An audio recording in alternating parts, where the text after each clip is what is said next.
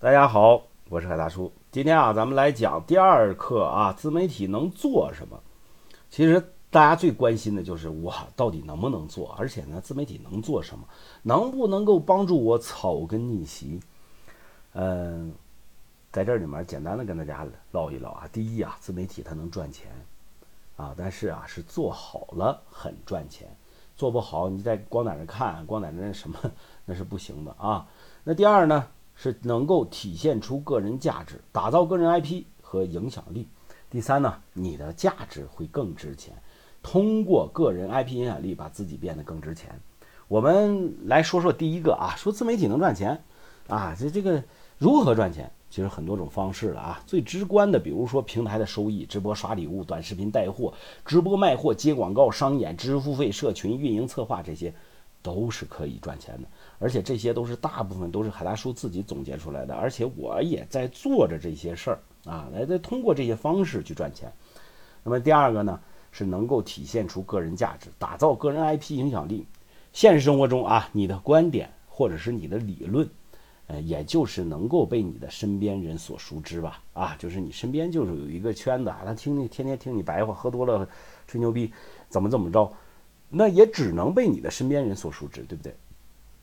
但是自媒体是全球范围扩散啊。举个例子啊，就是海大叔通过这个喜马拉雅啊，我的粉丝真的是遍布全世界，有新加坡的、美国的、英国的、意大利的、日本的，当然了，这些都是华人。所以你会结交很多人，你的圈子会不断的在扩大啊，就是你能够体现出个人价值。那么第三呢，就是你的价值会。更值钱，通过什么？通过个人 IP 影响力，把自己变得更值钱。现在有很多粉丝去来找海大叔啊，说出策划的、出运营的，有想学自媒体的，请教经验的。为什么？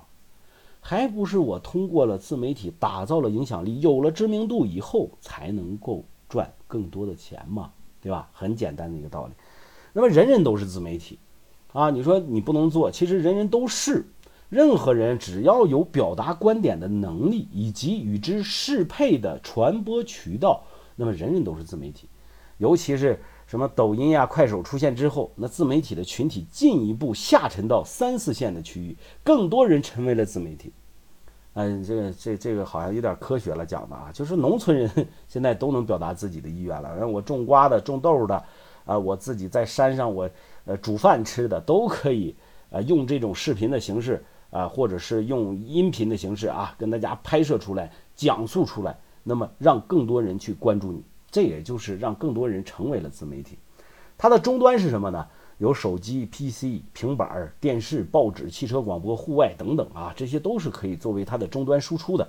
科技的发展打破了终端的限制，对不对？现在是小屏时代，但是你们不能抛出说没人愿意看电视。我也我我我家里两台电视呢，对不对？在今天一个全终端的内容呈现的时代。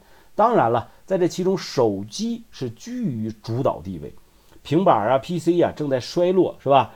曾经日薄西山的广播，又因为汽车的普及以及喜马拉雅、蜻蜓啊、什么荔枝的这些的发力，重新回到了大众的视野。那它的形式，主要的形式是什么？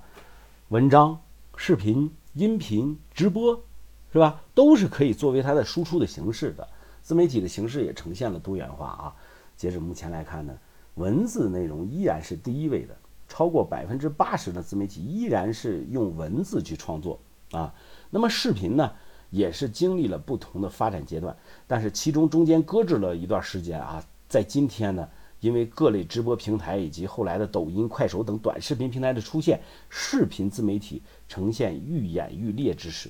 那么大家伙可能手机上安装的这个这种各种 APP 可能不同，有的呢是。喜欢看一些文章，比如说，呃，这个，呃，今日头条或者是腾讯的公众号推送的一些文章啊，腾讯新闻推送的一些文章，有的呢是直接就抖音上、快手啊，看的自己哈哈大笑，是吧？这些平台都是通过这种表现的形式。在此之外呢，还有少量的音频自媒体啊，是音频自媒体，就是海大叔最直接做的，呃，喜马拉雅。还有荔枝啊，还有蜻蜓啊，啊，QQ 音乐呀，你在这些平台都能搜到海大叔的。当然，音频自媒体的地位比较尴尬点啊，大部分的音频自媒体其实是文章和视频自媒体的延续和补充，哎，这一点是非常好的啊。它补充，比如说高晓松的和吐吐槽大会，这个先有了视频，还有那个逻辑思维是先有了视频，再把视频里的音频截取出来做成了音频。那为什么？那因为什么？还是有一定的场景适用于音频的。呃，在以后的课程里会跟大家详细的去讲。啊，那么平台呢？平台这一块呢，嗯，现在以主要为主的就是微信生态、一点资讯、抖音啊、喜马拉雅这些呃有代表性的平台。自媒体啊，能够被称之为生态，首先要感谢谁啊？要感谢微信。其实没有微信的公众号、朋友圈这些服务的话，就就没有今天的啊这个自媒体的局面。比如说什么一点资讯啊、今日头条、百家号等为代表的平台。给了自媒体更多的可能，尤其是不少自媒体平台通过这些平台实现了名和利的双收，视频、音频啊也有数十个渠道，成为了这几年新自媒体，尤其是年轻自媒体的新舞台。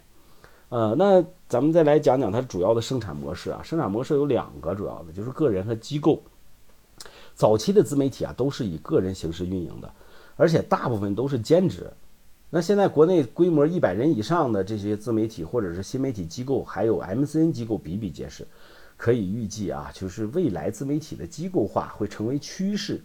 个人自媒体呢，除非是个人品牌非常扎实而且持久，否则呢很难存活下来。还有它的盈利模式啊，就是刚才就说了，这赚钱赚钱这一块可能大家最关心，它的盈利模式有很多了，有平台分成。公关、软文、广告、电商、培训、付费订阅这些乱七八糟的都有。广告和软文呢是自媒体最主要的两种盈利模式，因为这两种方式营收往往不通过平台完成，所以无法统计金额。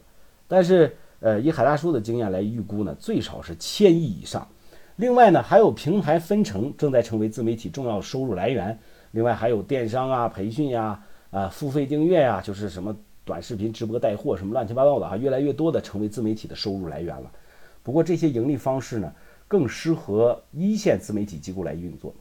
其实自媒体只有你做不到的啊，没有你想不到的。那它就是来发挥你的价值，让你的价值更值钱。什么人群都适合。